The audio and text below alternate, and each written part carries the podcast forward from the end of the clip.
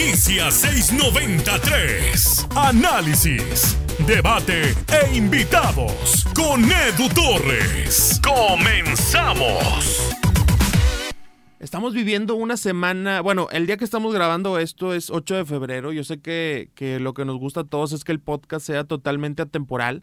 Nuestro, uno de nuestros invitados, bueno, nuestro invitado el día de hoy tiene un gran podcast que es totalmente atemporal. Tú lo puedes escuchar perfectamente eh, cuando en una entrevista lo puedes escuchar en junio, en abril, 2021, 2027 y va a ser igual de entretenida.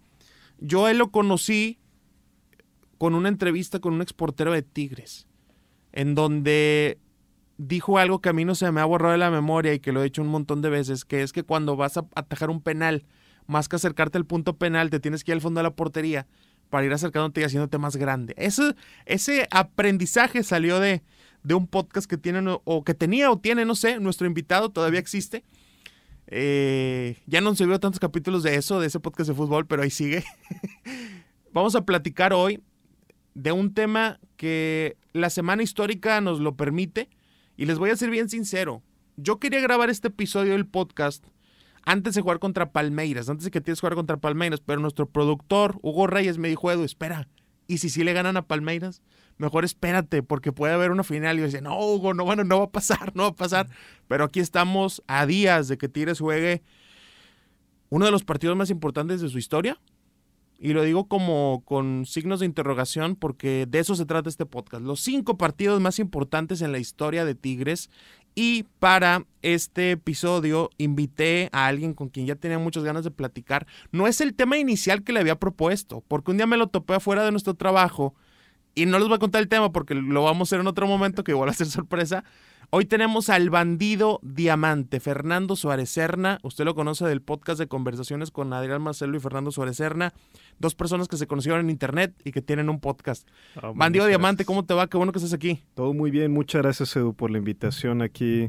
Y qué gusto, hombre. No sabes así, el, el elogio más grande es es escuchar así, como decías, que el invitado, intentar dejarlo brillar por allá. Saludos al buen Jorge Díaz de León, este, que estuvo ahí con nosotros en el podcast. Y también platicar, eh, saludar aquí al, buen productor Hugo Reyes. Este, por cierto, rayado, nadie es perfecto. Sí, rayadísimo, ¿verdad? Pero... ¿Quién sabe? ¿Quién sabe? Porque yo lo no, no, pero... no, pero sí, sí, sí. Eh, eh, bandido, qué bueno que estás por acá. Eh, mucha gente te conoce, la verdad que tus tweets son, yo siempre los leo. No me acuerdo si te sigo o no, creo que no, pero, pero en, un momento te voy a dar follow. arreglamos eso, arreglamos eso. Porque normalmente me meto a, ver los tweets y, me entretienen mucho las cosas que dices, las historias que cuentas. Los memes de conversaciones, que por cierto ya regresó al podcast, ya regresó. ya, ya justamente el día de hoy regresamos. está en Spotify, ¿no? Está en Spotify y en YouTube también. No, hombre, muchas gracias aquí con la promoción descarada que nos estamos aventando. No, por supuesto. Ahorita que la gente está en Spotify, que le ponga ahí conversaciones o que le ponga Fernando Suárez Serna y ahí va a salir el podcast igual en YouTube para que, para que no se lo pierdan. Pero bueno, eh, le escribí el domingo por la tarde a Bandido. Le dije, oye, ¿cómo ves si te invito al podcast a platicar de los cinco partidos más importantes en la historia de Tigres? Y todo por una condición, Bandido, que no te le había dicho. A ver. ¿Estás listo? No valen extras.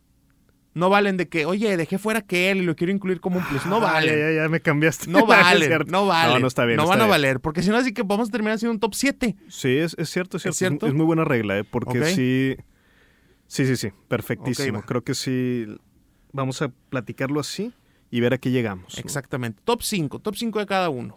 No sé si necesariamente van a ser 10 juegos distintos, creo que algunos evidentemente vamos a repetir, pero va a ser el top 5 de cada uno, partidos más importantes en la historia de Tigres. Lo hicimos de forma distinta, eh, yo creo que tiene mucho valor porque no nos pusimos de acuerdo. Tú lo hiciste cronológicamente, el partido más importante como por época tal vez, yo lo hice en orden de relevancia, lo que para mí es más importante. Me gustaría, Bandido, que iniciemos con el primero que tú tienes.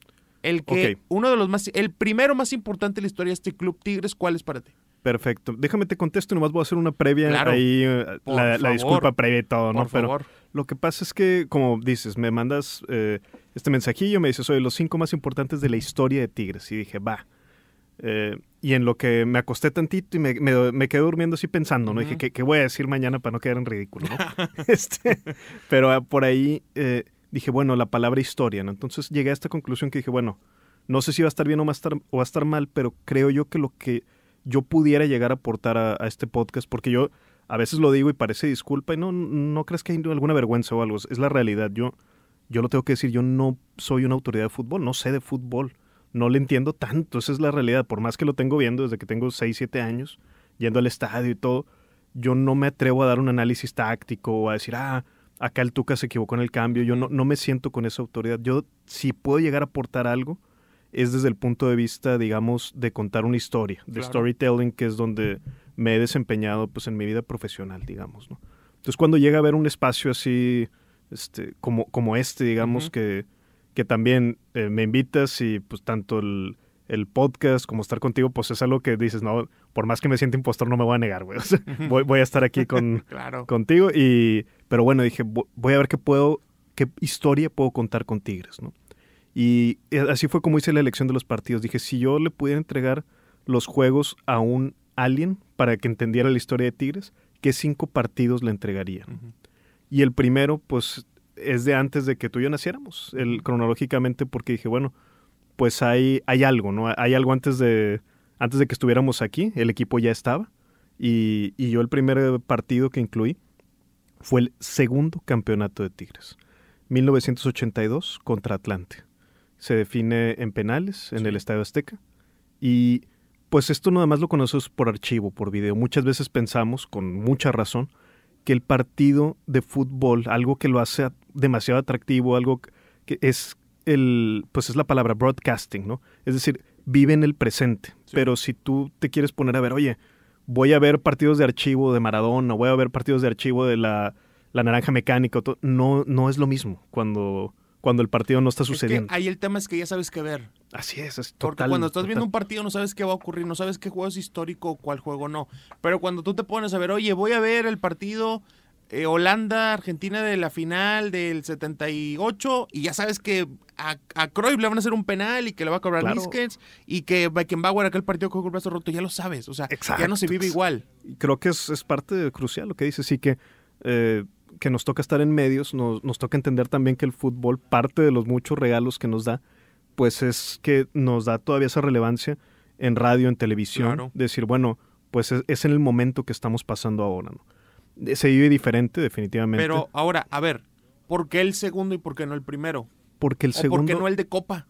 Por, el del 75. Creo yo que el segundo es una confirmación. Además, bueno, dijimos ahí que no mm, no vale decir, es que este, es que este también, es que el agregado. No, no, no, pero, para mí viene. Descartaste? Claro, claro.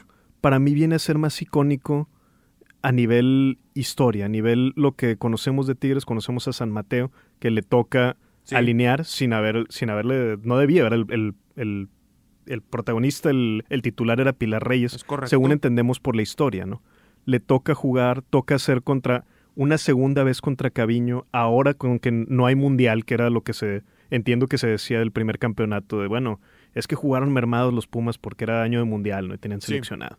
Entonces, y creo yo, aparte de algo que me enteré hace apenas unos días, pero que me pareció súper relevante, es el rol que juega Carlos Miloc en ese segundo campeonato. Que es, oye, ya Tigres con un jugador menos expulsado, mete gol Caviño, quedan seis minutos, ¿qué hace?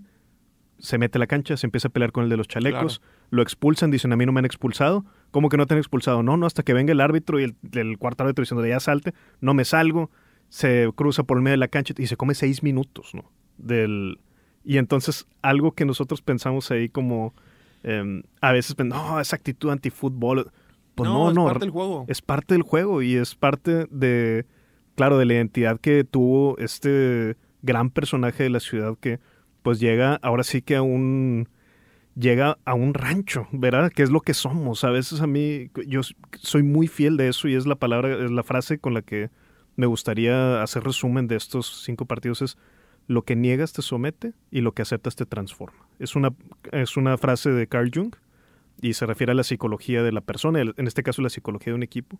Creo yo que a veces nos molesta que no, equipo chico. Yo lo que digo, somos equipo chico, somos el equipo del rancho más bonito de la galaxia. Fíjate, te voy a decir una cosa. Yo, a mí eso me pasó, sin conocer esa frase, pero creo que tienes mucha razón.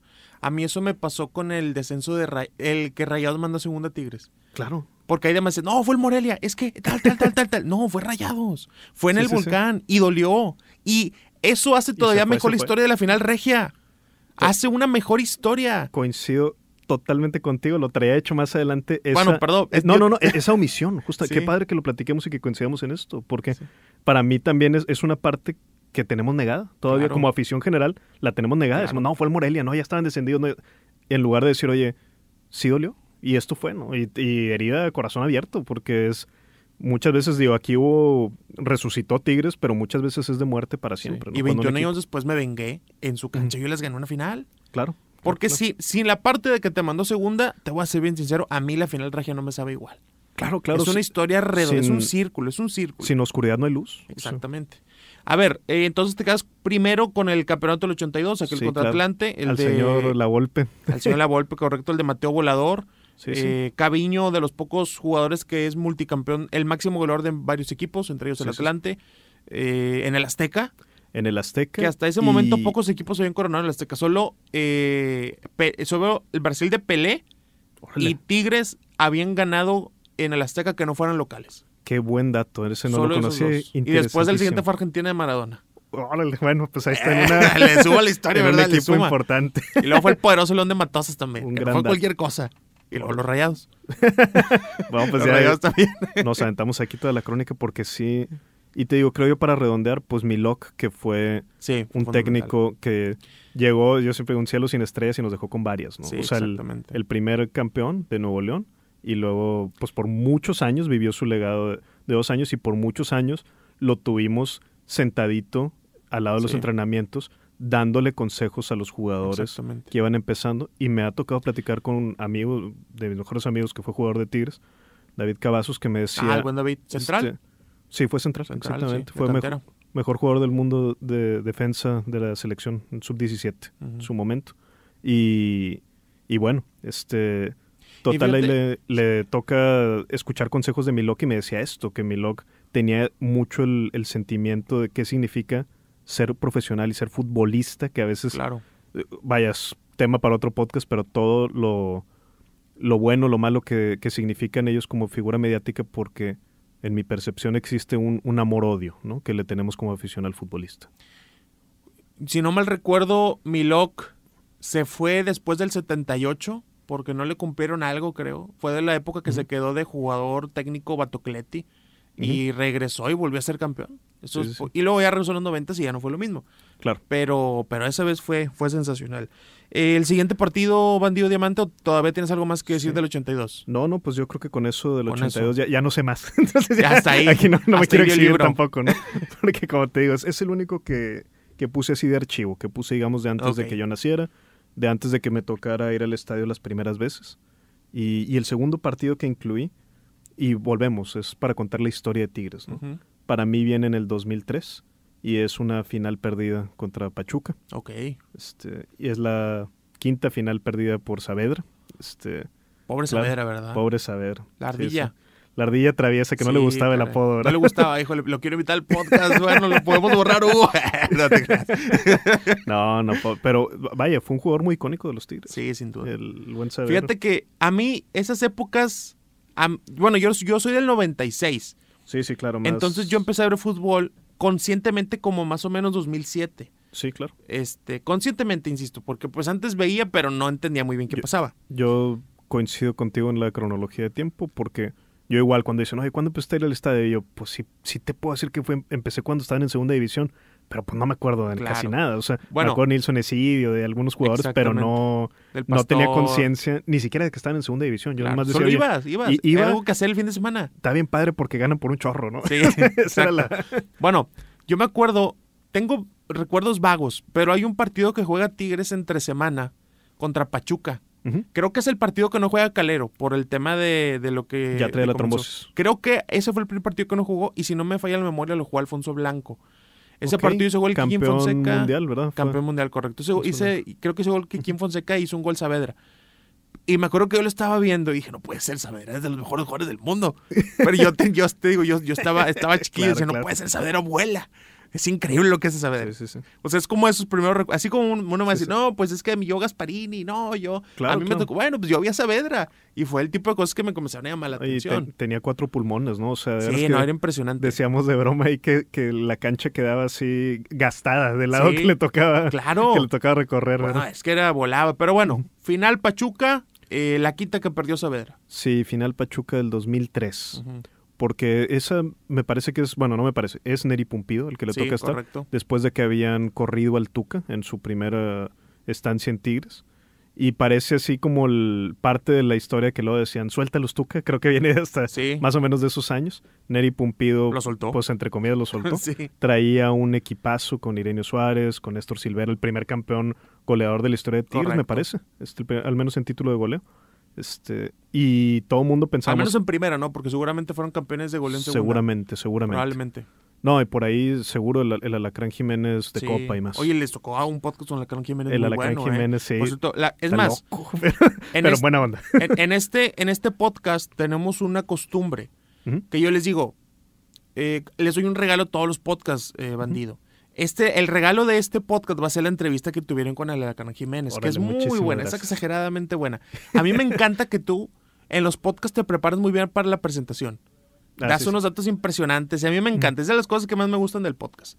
En esa vez, tú dijiste un montón de datos de Alacrán Jiménez. Terminaste y todavía agregó el otro par. Ah, Bueno, Sí, a mí puso, esa parte me encantó porque dijo, el que más goles hizo en el Azteca, una cosa así, Sí, me encantó. Bueno, que me manden un mensaje a mi Instagram, arroba edutorresrr, y dime, Edu, quiero la entrevista a la Gran Jiménez, Edu, vengo del podcast con el bandido diamante, y te voy a hacer llegar el link. ¿De dónde quieres? ¿Dónde quieres reproducciones? ¿Spotify o YouTube? Vamos a Spotify. Va, vamos a perfecto. Les voy a mandar el link de Spotify eh, para que lo escuchen. La verdad que está muy buena. Es de mis entrevistas favoritas del, del podcast de conversaciones con Adrián Marcelo y Fernando Sorecerna.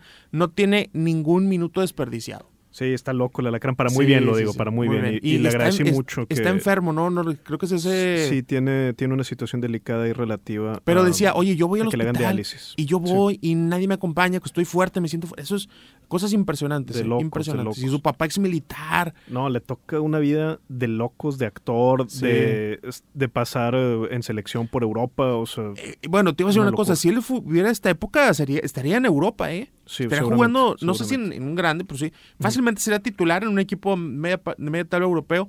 Es de los máximos goles del fútbol regio si juntamos los dos equipos. Sí, no, y aparte, el, digo, ahí le ayudó, seguramente le ayudó mucho en su época también, pero el físico que tiene es muy claro, impresionante. no, impresionante, impresionante. Bueno, mándenme un mensaje en mi Instagram, arroba edutorresrr, y les hago llegar la entrevista de eh, del bandido diamante, Adrián Marcelo, con eh, la Lacrán Jiménez. Ahora sí, disculpa la interrupción, Sí, otra no, más. no, no, Lo de. Pachuca.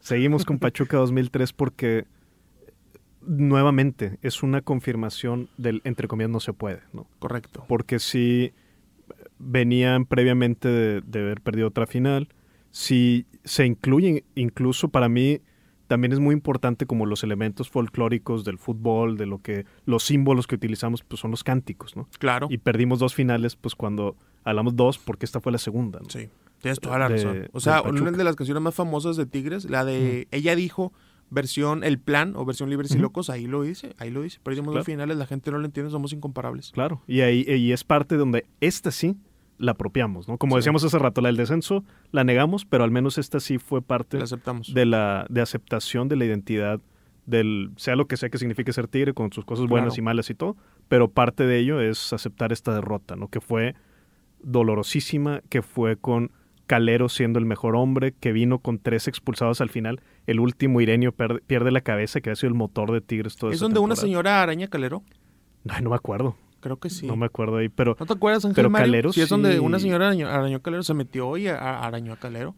Sí, órale. Es que Calero ah, es de esos jugadores importantísimos donde... es Antes, es antes de Orozco fue Calero.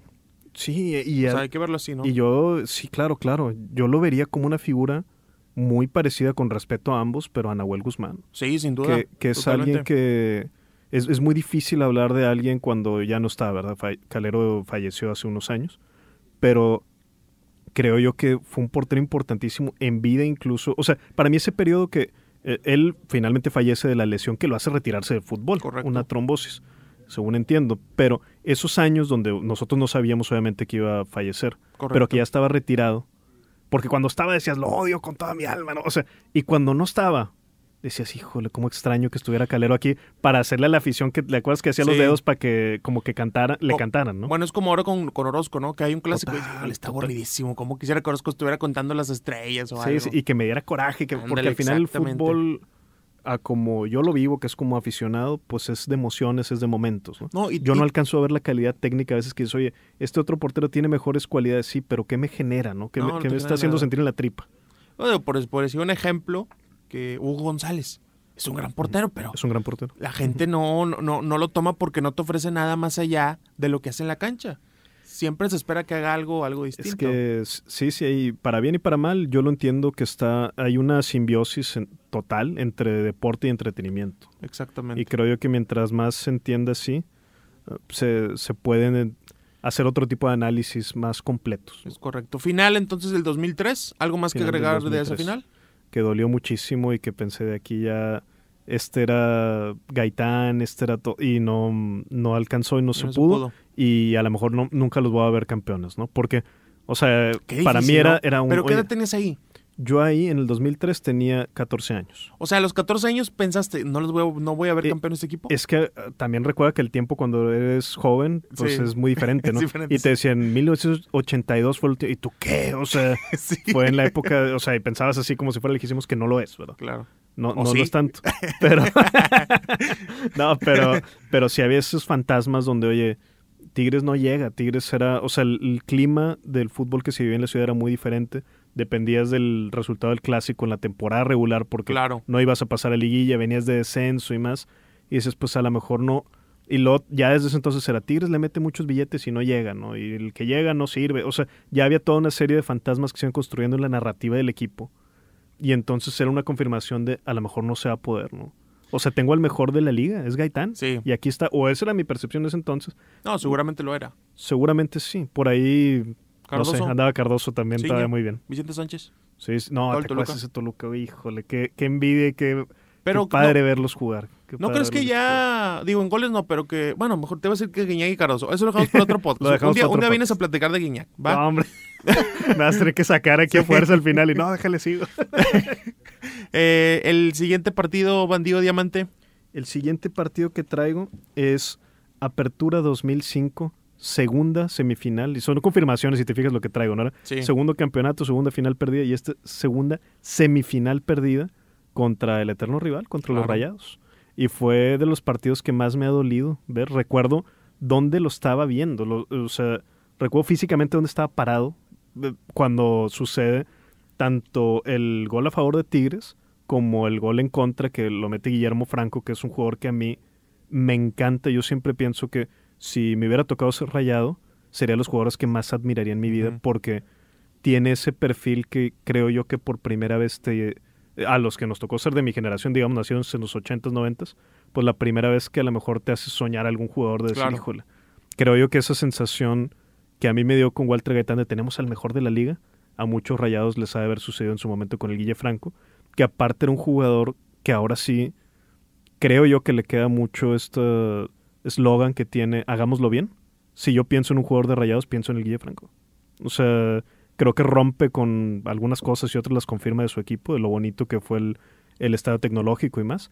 Y bueno, claro, eso lo digo ahorita en retroactivo, ¿verdad? Sí, no, Porque aquel momento... en ese momento donde él tropezándose le toca meter el- un gol en una descolgada y dices, no puede ser. O sea, ahora sí dices, vez. nunca se va a hacer. Ajá, nunca se va a hacer. Esta era, entre comillas, la, la- la opción de ahora hago la venganza, ¿no? Porque ya me habías echado una vez y aquí se consuma el, digamos, no sé si como frase se acuña en ese momento, pero sí la narrativa de soy tu papá. ¿no? Claro. Yo te cierto. gano los importantes. Eso sí. o sea, tú doloroso. tienes más por la historia, Y es más, yo ahí, te gano los importantes. todavía, bueno, no tenía tanto tiempo, no tenía nueve años, pero apenas estaba lo de yo te mandé a segunda. Claro. O sea, dos semifinales perdidas en liguilla y yo te mandé a segunda en tu estadio Sí, y, y sonó la canción de Laura Pausini. Sí, no, no, no, dolorosísimo. Era muy doloroso, y, ¿no? te- y creo yo que no, no había en ese momento más argumentos. Traían un equipazo ellos también. Y Y, a- nos- y Tigres también. Y Sí. decías, y esa era parte ¿Quién de era la el frustración. entrenador ¿no? 2005? 2005 debe haber sido el Piojo porque según... No, el- pero de Tigres. Ah, de Tigres. Leo, De 2005 debe, puede que haya sido Leo. puede ser que haya sido Leo Álvarez. Sí, puede ser que sí. No recuerdo, fíjate. No, yo tampoco me acuerdo. Porque el Tuca vuelve hasta el 2006, Sí, me correcto. parece. En el 2005 Batocleti. Batocleti ven- ven- venían sí, del Aztecaso. Después del Aztecaso. Venían Aztecaso, crack, sí. Hugo Reyes, Sí, no y, y decías, rompiéndola como buenísimo, Hugo Reyes, se nos salvó aquí del Sí, ridículo. sí. Leo Una- Álvarez, una no vez más. ser bandido porque Álvarez. Yo me dejé llevar, güey. Yo confío en ti, Edu.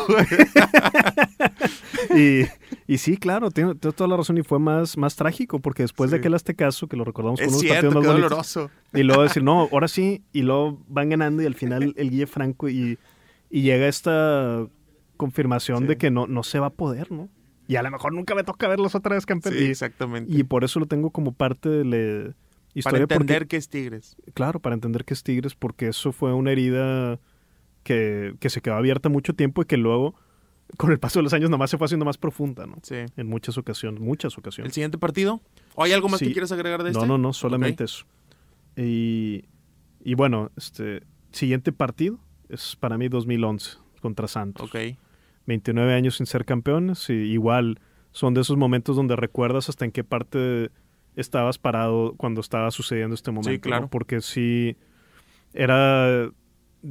Vaya, es, es curioso porque recuerdo que Lobos falla el penal Es correcto. y yo en el, en el volcán me refiero y yo pienso ya no se va a poder. Y luego en retroactivo dices, claro que sí va a poder. O sea, era muy lógico donde ya, o sea, todo estaba puesto para que sí se pudiera, ¿no? Pero en ese momento eran tantos los fantasmas, era tanto el peso, era tanto el no van a poder Es que eran tantos antecedentes cercanos. cercanos y, y, y había muy, o sea, era un ambiente muy fuerte, muy feo.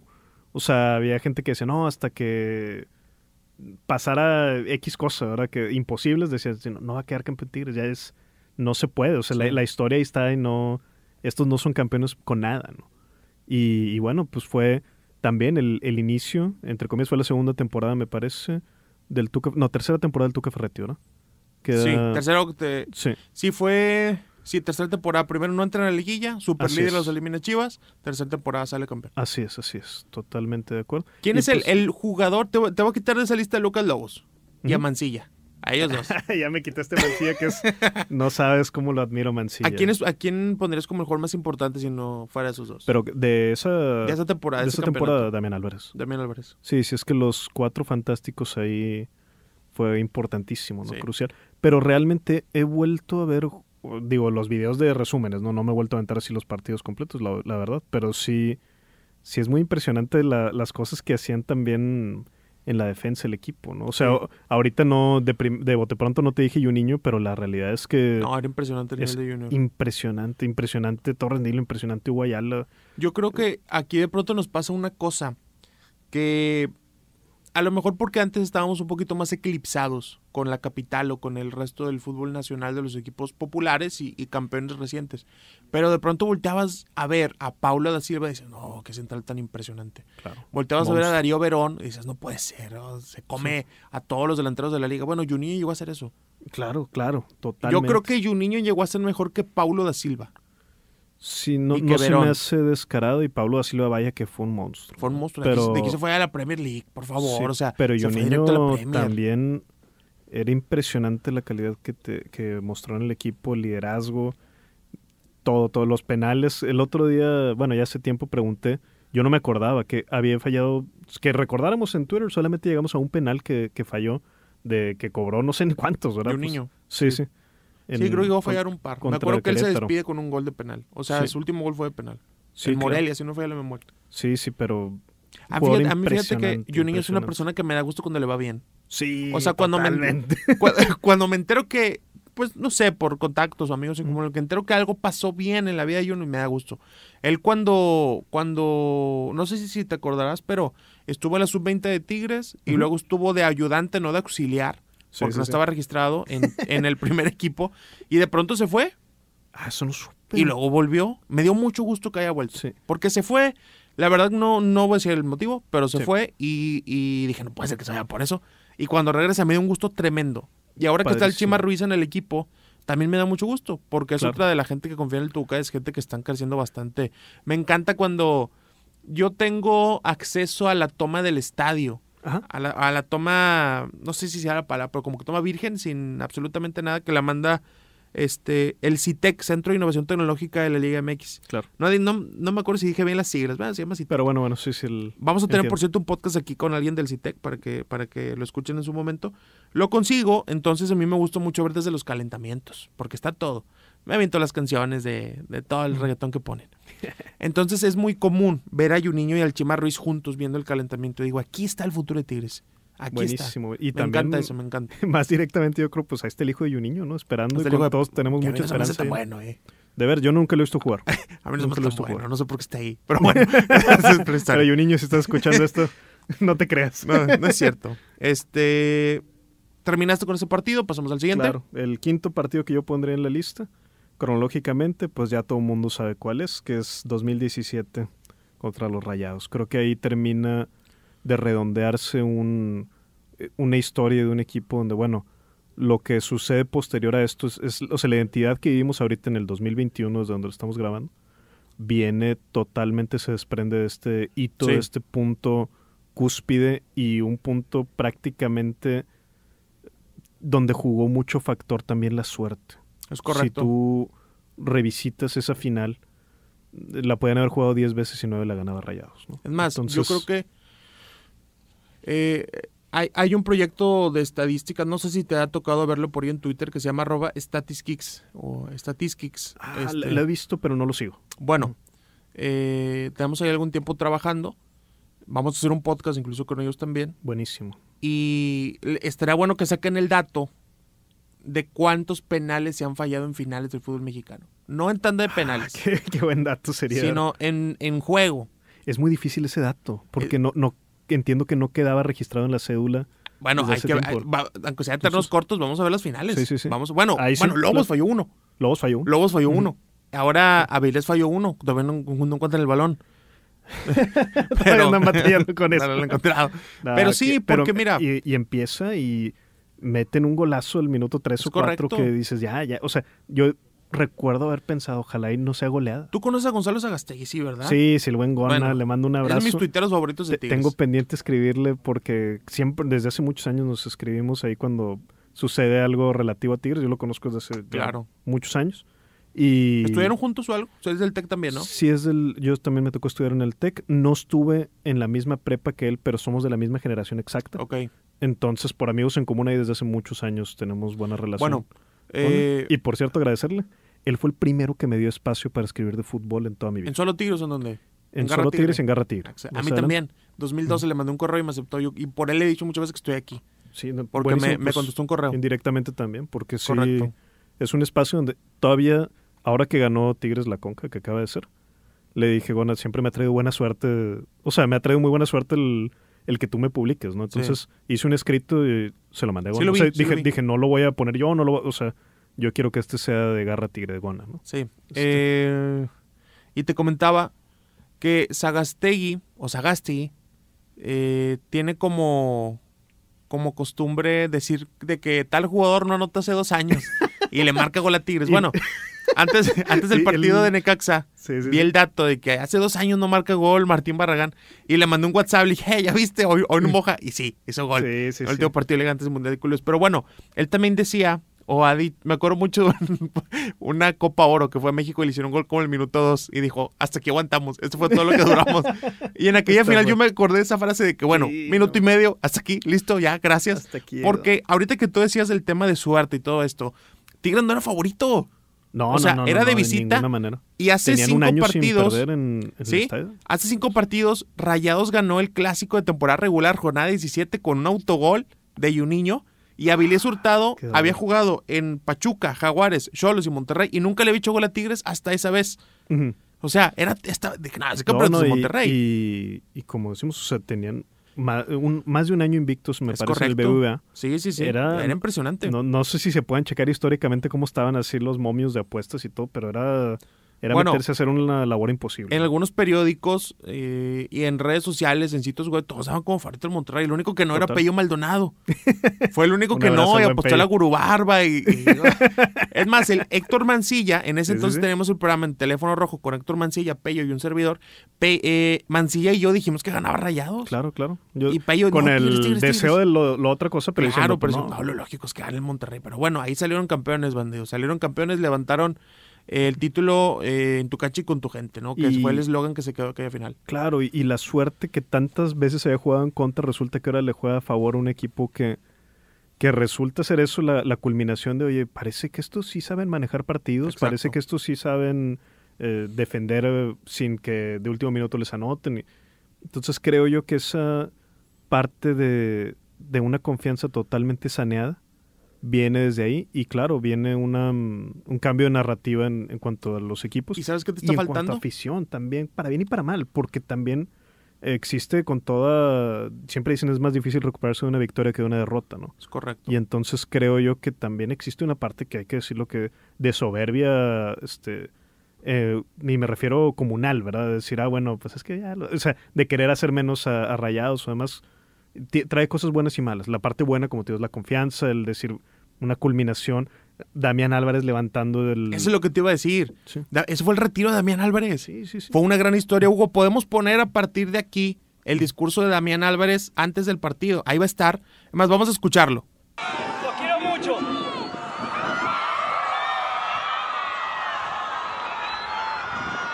Siempre. Muchas gracias por hacerme sentir el valor de esta camiseta. Seguimos adelante. Vamos, Tigre. ¡Chao! Ahí está. Ahí salió. Todos lo escuchamos. El discurso de Damián Álvarez en el entrenamiento antes. Eso fue histórico. O sea, un Claro. Damián Álvarez llorando. El estadio, el estadio de Tigres en un entrenamiento tenía más gente que el de Mazatlán en cinco juegos. O sea, gacho con Mazatlán. No, pues, bueno, no, Mazatlán no porque no podía ir gente, ¿no? Porque Ah, sí, sí. con pandemia. Tenemos gente que le estaba de a Jalisco con Atlas en cinco partidos. Sí, o sea, fue impresionante. Damián Álvarez llorando y el micrófono. Fue, fue una locura. Y que se retirara en una final regia que ganaron fue impresionante, bandido. Y, y claro, ahí le toca ser el, el capitán a Juninho, el ser Es correcto. una pieza debido a la edad, al momento de la carrera en que estaba pasando él mucho más clave, no, no está Hugo Ayala por expulsión. no está Hugo Ayala, le- es la suerte, la de suerte. Pacho Mesa. Porque le, entró. le toca ser expulsado, ya no recuerdo en este momento, pero me acuerdo que en, en su momento me frustré mucho y dije, no es Sí. justo que lo expulsen. Ya no me acuerdo si era justo o no la Sí, era expulsión, justa, sí era justa. pero le, le toca jugar a, a Mesa Y anota gol. y la anota Qué locura, gol. ¿verdad? O sea, se, se acomodó todo, te digo, con mucho factor suerte. Y te iba a decir, recordemos, niño pues le pasa la banda de capitán a, a Damián para que él levante la copa. Entonces, es un momento muy bello, muy bello de fútbol y donde se, de alguna forma, no quiero decir que ahí acabe, sino ahí es otro comienzo de otra época de Tigres, ¿no? Y también para mí influyó mucho que hace un meses antes había fallecido Don Robert. Totalmente. O sea, que fue fundamental. Porque ahorita que tú decías, tú le presentas a un alien el partidos de la historia de Tigres, bueno, tienes que presentar a Don Robert también. Totalmente, totalmente lo que dices ahí. No, no hay forma de explicar el, el fútbol regiomontano sin hablar de Don Robert. Es correcto. porque fue parte crucial de la comunicación, del crecimiento de los equipos, del crecimiento de las aficiones, de la, digamos, idiosincrasia que tienen las aficiones mismas Es en correcto. cuanto a cómo se relacionan una con otra, cómo se entienden una con otra. Don Robert es crucial, crucial para eso. Y bueno, en este caso no un alien, pero sí a mi novia. Este que, Oye, no que- lo hubieras dicho, nomás dicho a mi novia. pero, es, pero es de, es de mochis. Y cuando Sí. le empecé a explicar acá el fútbol, de repente dije, "Oye, me la estoy queriendo ligar y ya le estoy hablando. de- de claro. repente le está hablando de Don Robert en un sushi, ¿no? Ah, en un sushi. Antes Oye, de que- ¿Conoces a Don Robert? No, le pero pusiste la narración del hablando así 2011, ¿verdad? de, cómo se vive aquí. Estábamos Claro. hablando así de fútbol, Sí. ¿verdad? De cómo sea diferente. Le que es allá béisbol, ¿verdad? Allá es más béisbol. Digo, ella en, en este caso no, no le gusta tanto el béisbol. Pero pues le estaba platicando un poco de Tigres, que para mí pues es algo muy relevante desde niño, más allá de, del equipo mismo y todo, que claro que lo es. Eh, Mi abuelito fue parte de la directiva cuando era de la universidad del Ok. equipo. Entonces, eh, desde niño pues era ver a mi abuelito este, pues en eso Ahí. ver a, sí, verlo a veces en televisión que iba este, a discusiones y más.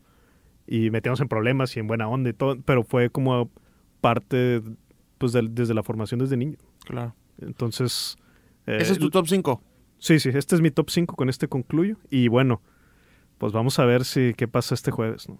Vamos a ver qué pasa el jueves. Sí. Eh, este es mi top 5, bandido. Venga, yo no lo hice cronológicamente. Yo no lo presenté No, no, esto a ningún alien. Yo, yo voy a ni hablar. novias ni nada. ni novias. Eh, yo voy a hablar de los que para mí son los cinco partidos más importantes de la historia. No para entenderla ni nada, sino meramente deportivos. Sí, sí, sí. Vi, tu- El- vi una lista que hiciste por ahí. y no es la ¿Cambiaste misma. algo? No es la misma, porque lo tuve que volver a pensar. Muy bien, muy bien. Lo tuve que volver a pensar esta mañana. Yo entro a RGL Deportivo a 8 de la mañana, pero lle- llego 7.30 normalmente. Ujú. Entonces estaba pensando, ta- ta- porque hoy mismo, cuando estamos grabando, vamos a grabar otro podcast en un ratito más. Y estaba haciendo apuntes del otro podcast y dije, caray. Y vi ese, esa publicación y pensé, no, sabes que no, me, no estoy convencido conmigo mismo. Entonces hice algunos cambios. Para mí el quinto más importante, ah, porque hay una cosa que quería aclarar. no son, no son los cinco triunfos más importantes. Porque cuando hice la publicación en redes, es que se la perdieron. Sí, no son los cinco triunfos más Claro. importantes. Si no, tú no hubieras dicho las semifinales. Son los cinco partidos más importantes. Para mí el número cinco es la final contra Rayados del 2019. Ok, Esa final que perdieron, ¿ok? En, Sí, sí, de sí. CONCACAF. claro, claro. el mejor partido en la historia de Rodolfo Pizarro. El partido porque pagaron 15 millones fue ese. Sí, sí, sí. ¿Estás de acuerdo? O sea, ese fue el mejor partido de, de Pizarro. Claro, claro. La Con- mejor atajada de Barovero la hizo ahí. Sí, sí, sí. el balón abajo. Fue, fue una cosa impresionante. Todo así porque creo que es el quinto más A importante. ver, a ver, échale.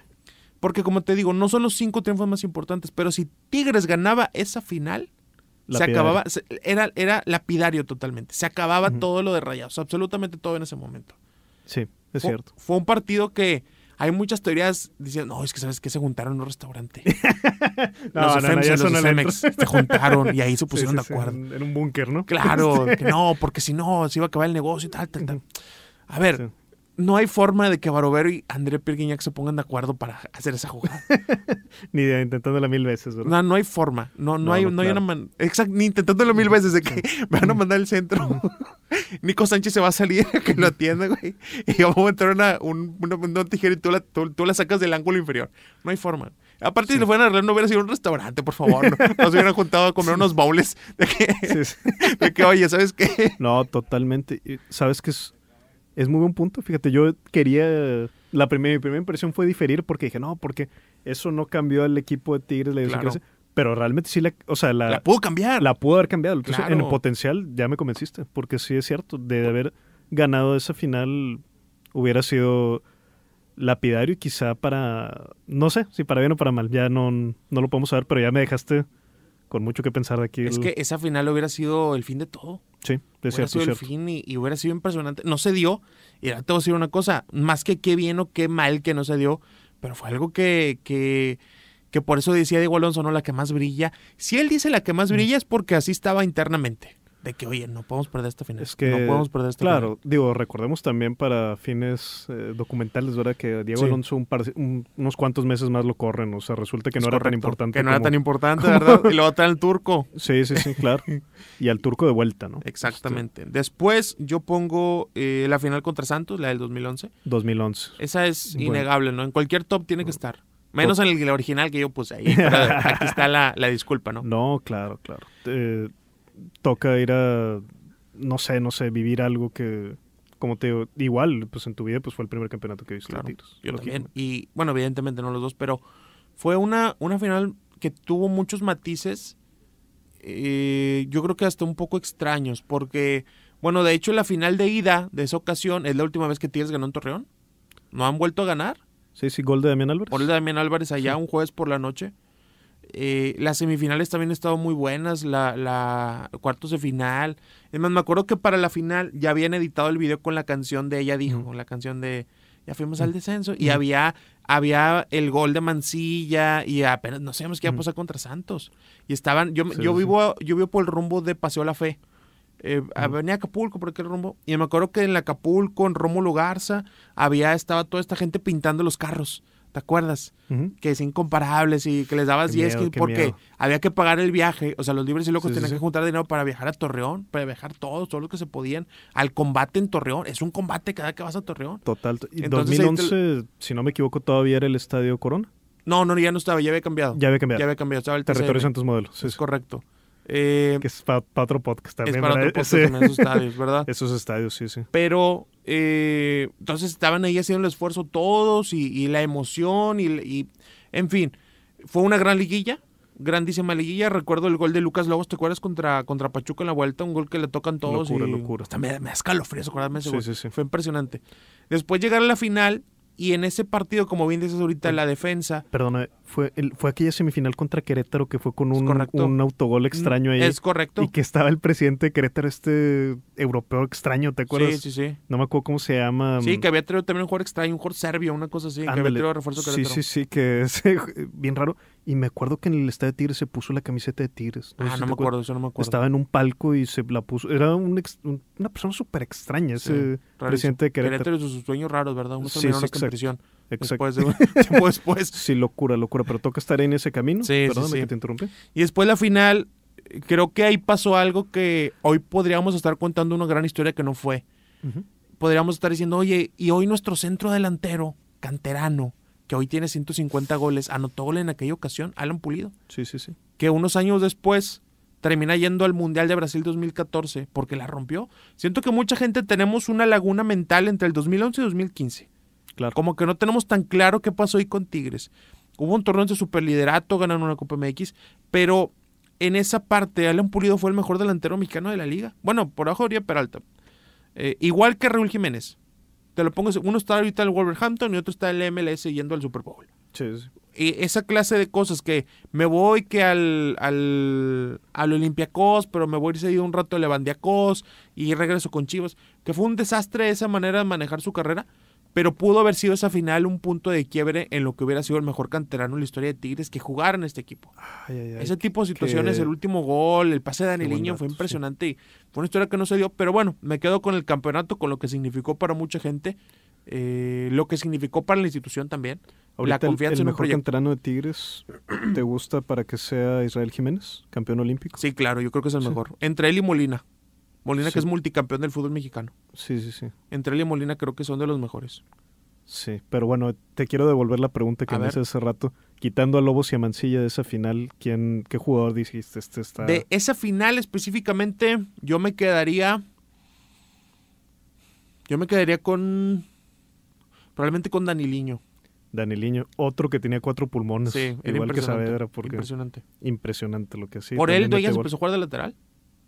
Porque fueron cada vez retrasando el 2013 en la segunda etapa de Sí, y lo fueron retrasando. Que, oye, no eres malo de lateral.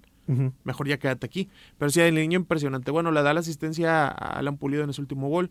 Y mete Se- uno más. Sí, se tuvo que ir por temas legales, o sea, cosas Sí, que podemos comentar, no estamos de acuerdo en los temas legales, que, que se tuvo que ir de aquí, si tuvo que pagar con la justicia, tuvo que haberlo hecho, no sé cómo se haya arreglado, pero sí.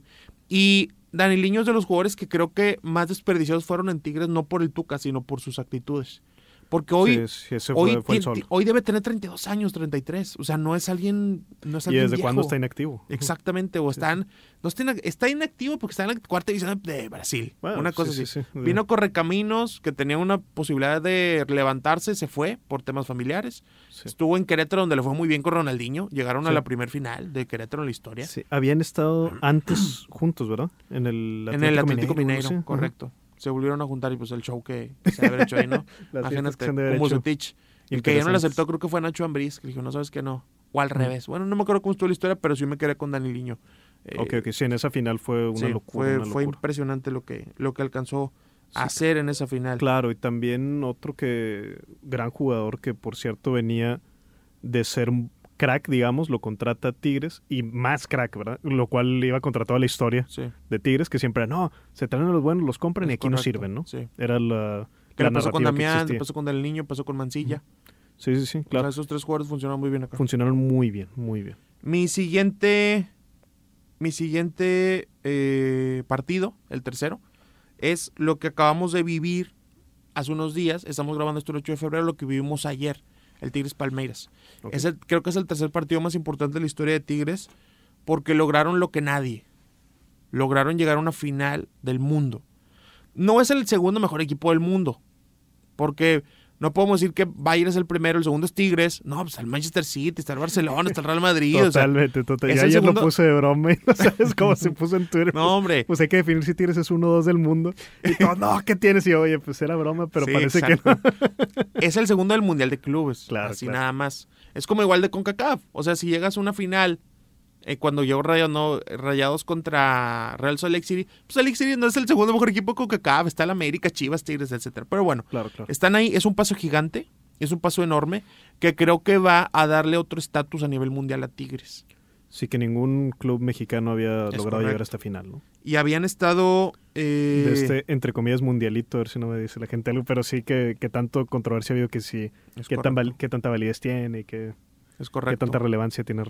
Y, y estás ahí, le ganaste un campeón de Libertadores. Claro. A mí me tocó, bandido, hacer el análisis de Palmeiras, línea por línea. 40 minutos hablando de Palmeiras, muchos. Es que lo pintaste como el Real Madrid, es que lo pintaste como el Barcelona. No, evidentemente no en ellos. Estoy hablando del campeón de Copa Libertadores.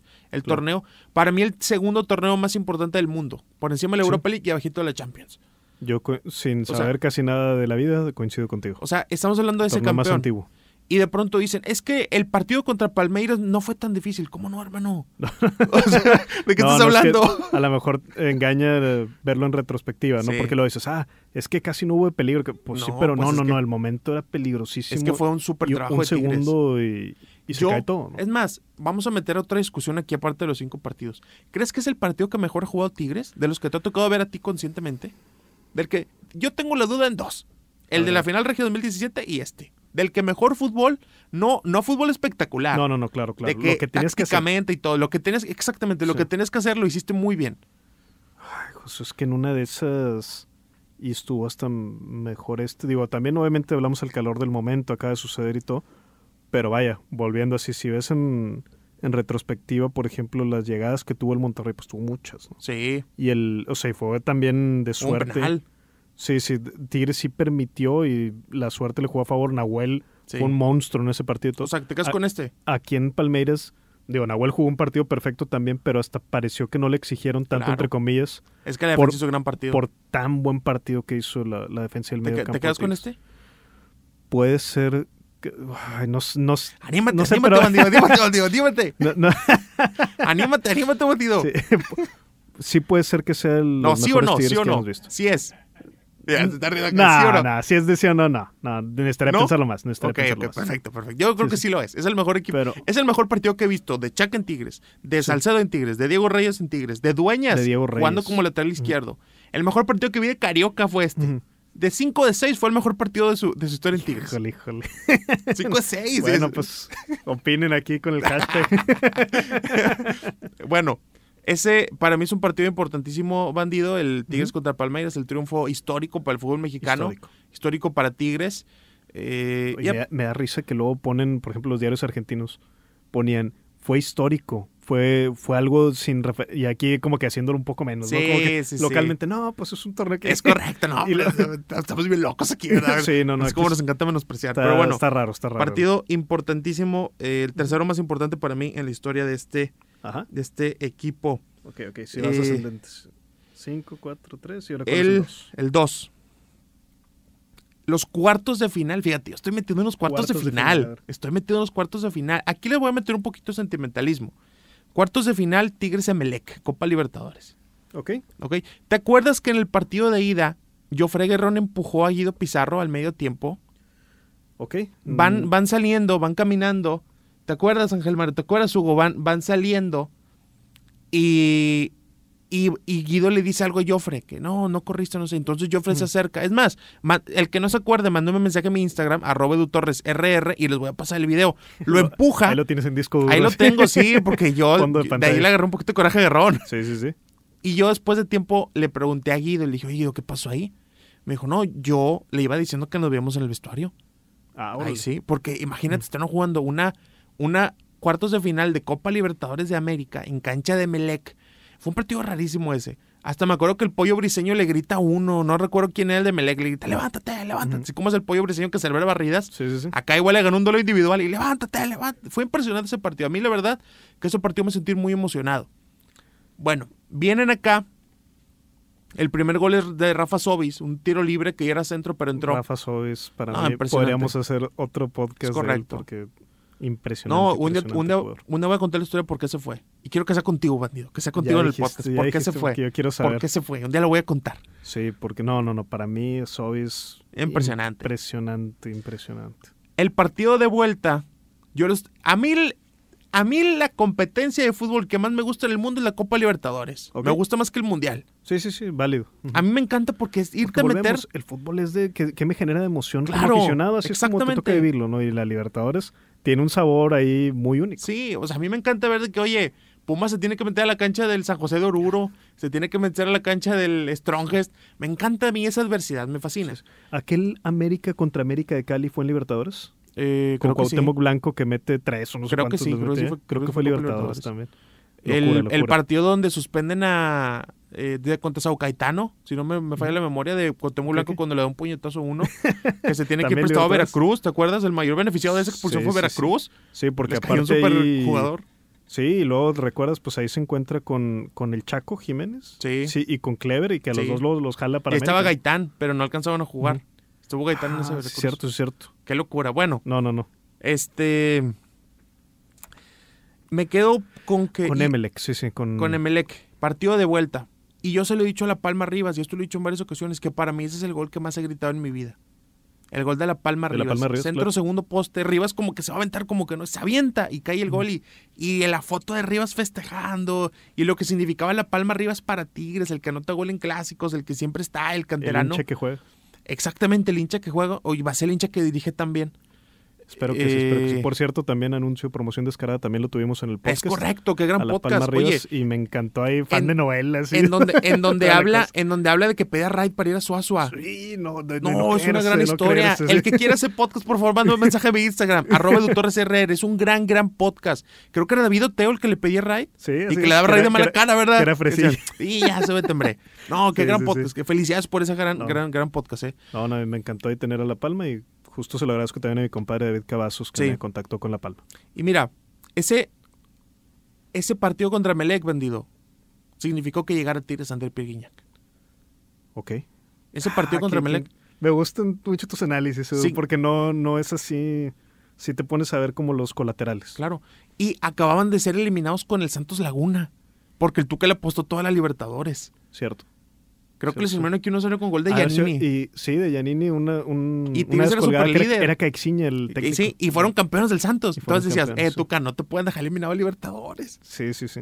Porque era un super en momento. cuartos, sí. Entonces, pasa todo el tiempo y, oye, ¿contra quién vamos? Inter de Porto Alegre, pero es que no me acuerdo qué competencia había. Ah, pues había Mundial. Ujú. No, no, no, no, no, lo estoy, lo estoy No. era el 2014. Sí, do- 2015 había 2015, Copa América. 2015. La. Copa América Centenario, si no me falla la memoria. Había una Copa América. Entonces había que esperarte un mes y medio para jugar la semifinal de Copa Libertadores. ¿Y qué haces ahí? Traes el mejor delantero de la historia del fútbol mexicano. Sí, sí. Y Traes a André. Perguiñac. trajiste a Dam. Es Sí, más, sí, ese sí. fue un muy buen mercado de fichajes, porque trajiste a Quino de Europa. Trajiste a Dam, que era las máximas promesas mexicanas. Trajiste a Uche, que venía de Villarreal jugando Sí, sí, bien sí. en su momento, que jugó un minuto y anotó un gol en El gol, Salvador. sí, sí. Trajiste a Jairo González, que bueno, fue de lo que entró ahí, pero trajiste a André Pirguiñac gracias a que estabas en una semifinal de Copa Libertadores. Sí, sí, cierto. Él lo dice en aquel, aquel partido de eh, contra León, cuando dice, me falta ganar esa pinche copa. Dice, yo vine a ganar una Libertadores, no se pudo, pero me falta ganar esa pinche copa. Y de la CONCACAF. Bueno, por ese partido, gracias a ese partido llegó André Pirguiñac, porque pudieron avanzar en Copa Libertadores. Ay, es, un, es un partido que para mí Sí, habla sí. mucho de la historia de Tigres, porque pudiste contratar a André Pirguiñac. Si no entraba ese gol de la Palma Rivas, no sé qué delantero tendríamos. Ay, qué buen dato. Y ahora, ahora sí me volaste la cabeza con eso porque sí, es, es cierto, es cierto. Y golazo La Palma. También Golazo. lo metió con el corazón. también. Impresionante. Bueno, ese, ese gol de La Palma significó un André Pirguiñac. No lo sabíamos en ese momento.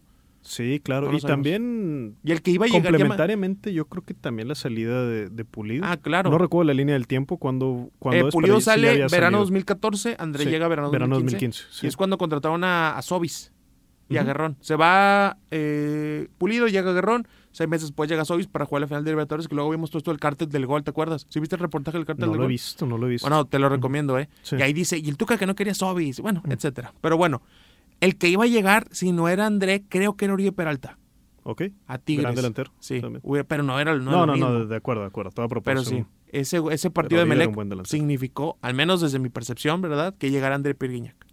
Muy bien, muy bien. Excelente. Y el primer eh, partido más importante en la historia de Tigres, para mí, la, la, la final regia. Los dos La concordamos en eso. Claro, 2017. Porque, digo, ya lo, ya lo estuvimos platicando, ¿no? Lo que significó ese partido, lo que significó anímicamente, lo que significó ganarle al mejor equipo de la liga, que coincidía con ser tu gran- más grande rival, y lo que significó cerrar el ciclo de que te manda segunda. Sí, cerrar ese ciclo totalmente, o al menos empezar un nuevo ciclo, digamos. ¿no? correcto. Como más que un final, creo que es Se inició otro. un nuevo inicio, donde sí existe otra dinámica totalmente, es, es perceptible al 100% para los que nos toca vivir por acá, este, Sí. en Monterrey, en Nuevo León. Totalmente un cambio abismal en la dinámica de aficiones. Y de, Exactamente. no sé, no sé a nivel institucional qué tanto haya cambiado, pero a nivel afición es brutal. ¿no? Ay, eh, ahora que dices nivel aficiones, ¿cuántos niños se hicieron tigres por ese partido? ¿Cuántos niños tenían de, ídolo a, a Funes Mori y se hicieron eh, aficionados a, a André Pirguiñac? Ese partido cambió la historia de los abonados del futuro. Es que me parece que hay una previa que debe ser a lo mejor clausura 2016, aquí que nos corrijan los quienes nos escuchan. Pero ¿te acuerdas donde Rayados elimina en cuartos a Tigres Sí, y le ponen la canción del Bómboro a Guiñac? es correcto. Ahí y luego el video el después. sonido del estadio. Sí, sí, sí. Lo cual pues es, Eso fue un es, es lamentable, ¿no? Es lamentable. A mí, a mí me encantó. A mí a- me parece que a nivel institucional no debe ser. Pero, pero ¿por qué no, bandido? Es el Me- me- sabor. es, es el, es el momento. Me gusta que venga de la afición.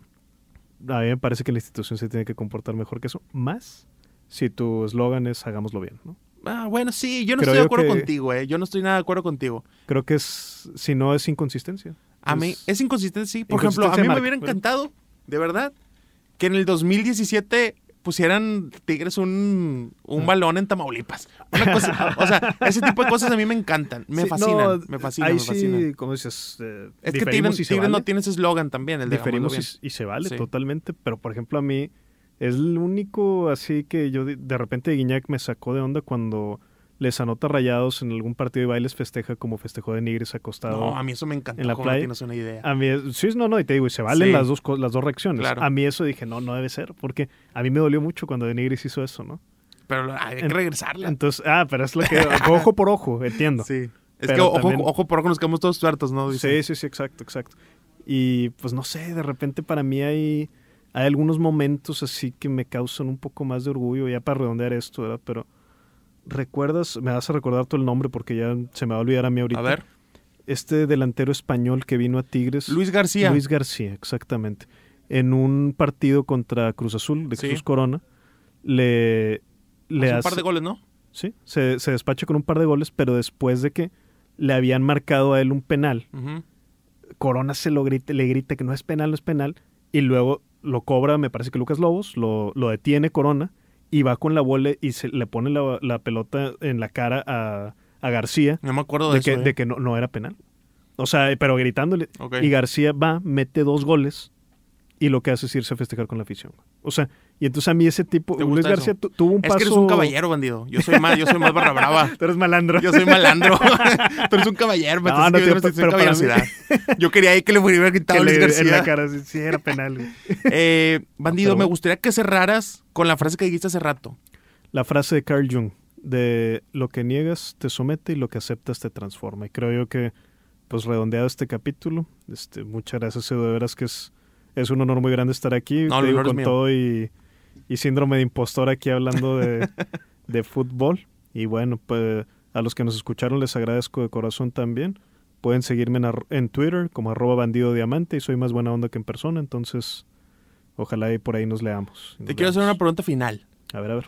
¿Crees que nos podemos juntar en algunos años y que tengamos que sumar un partido que todavía no vivimos esta lista? Cruza dedos para que sí. Porque- Ya hemos vivido finales, hemos vivido ascensos. Por eso no pusimos el ascenso, que Barrón nos reclamó. Antes le dijimos, Sí, sí, sí. Veníamos en camino para le, que y le dijimos, no, no está el ascenso. Bueno, hemos vivido semifinales perdidas, final de Copa Libertadores, final del mundo. Todavía no sabemos en este podcast qué va a pasar en la final del mundo. No, y Hemos vivido una final regia, dos finales regias. ¿Crees que vaya a haber otro que tengamos que meter? mira, yo soy experto en equivocarme. Entonces, yo también, con pronósticos. yo me acuerdo cuando la final contra Pumas, Ujú. Que le estaba abrazando así a mi amigo Marín viendo la, la televisión, diciéndole hay que disfrutar este porque nunca nos va a volver a tocar ver algo como esto. Y me sentía, o sea, hay que disfrutarlo como locos, ¿no? Sí. Mete penal, por cierto, La Palma, se le metió el espíritu de Claro. Cuauhtémoc Blanco ahí cobrándose Sí. penal. Este, glorioso, ¿eh? Dije, nunca nos va a tocar algo como eso. Y 2015 nos toca ver algo más 2016 todavía más más. loco. Y, do- y 2017 con Rayas todavía más. Entonces, ya, ya no me gusta. Ya no sabes si sí o si no. Sí, no, ya no, no me gustaría decir, no, esto ya fue lo máximo, pues vamos a ver qué viene, ¿no? Vamos a ver qué viene para el equipo. Y lo que sí, es, eso sí, totalmente decirlo en el momento, porque a veces cuando tienes las experiencias, las cosas tan cerca, es difícil dimensionarlas, ¿no? Pero Es creo yo que lo que estamos viviendo con André Pierre Guignac, eso sí, que no tiene precedente y difícilmente en nuestra vida se va a repetir. Sin duda. Entonces ahí sí, aprovechar todo lo que podamos ver a, y ojalá nos toque que esté el estado abierto y seguir viendo jugar a Guiñac y a Nahuel Guzmán. Ojalá que siga vendido. Yo soy Edu Torres, esto fue el podcast 693, hablamos de los cinco partidos más importantes de la historia de Tigres. A mí me encuentran en Instagram como arroba edutorresrr. Les agradezco mucho que compartan este podcast en Spotify, perdón, que, lo, que compartan el link de Spotify en Twitter, en Facebook, se lo pasen a un amigo por WhatsApp, sobre todo a los señores que se van a enojar porque no incluimos ningún partido de mantegazo, no ningún partido del Pastor Lozano y esto. Compártaselo, eh, sé que lo van a disfrutar. Eh, Bandido, ¿te puedes despedir como en el podcast de conversaciones? Ah, bueno, vamos, vamos, claro que sí, Edu. Y una vez más darte las gracias por estar aquí, pero por hoy. ¿Es todo, compadre? Es todo. Es todo, compadre. Esto fue 693. No te pierdas nuestra próxima edición. Comparte en tus redes sociales.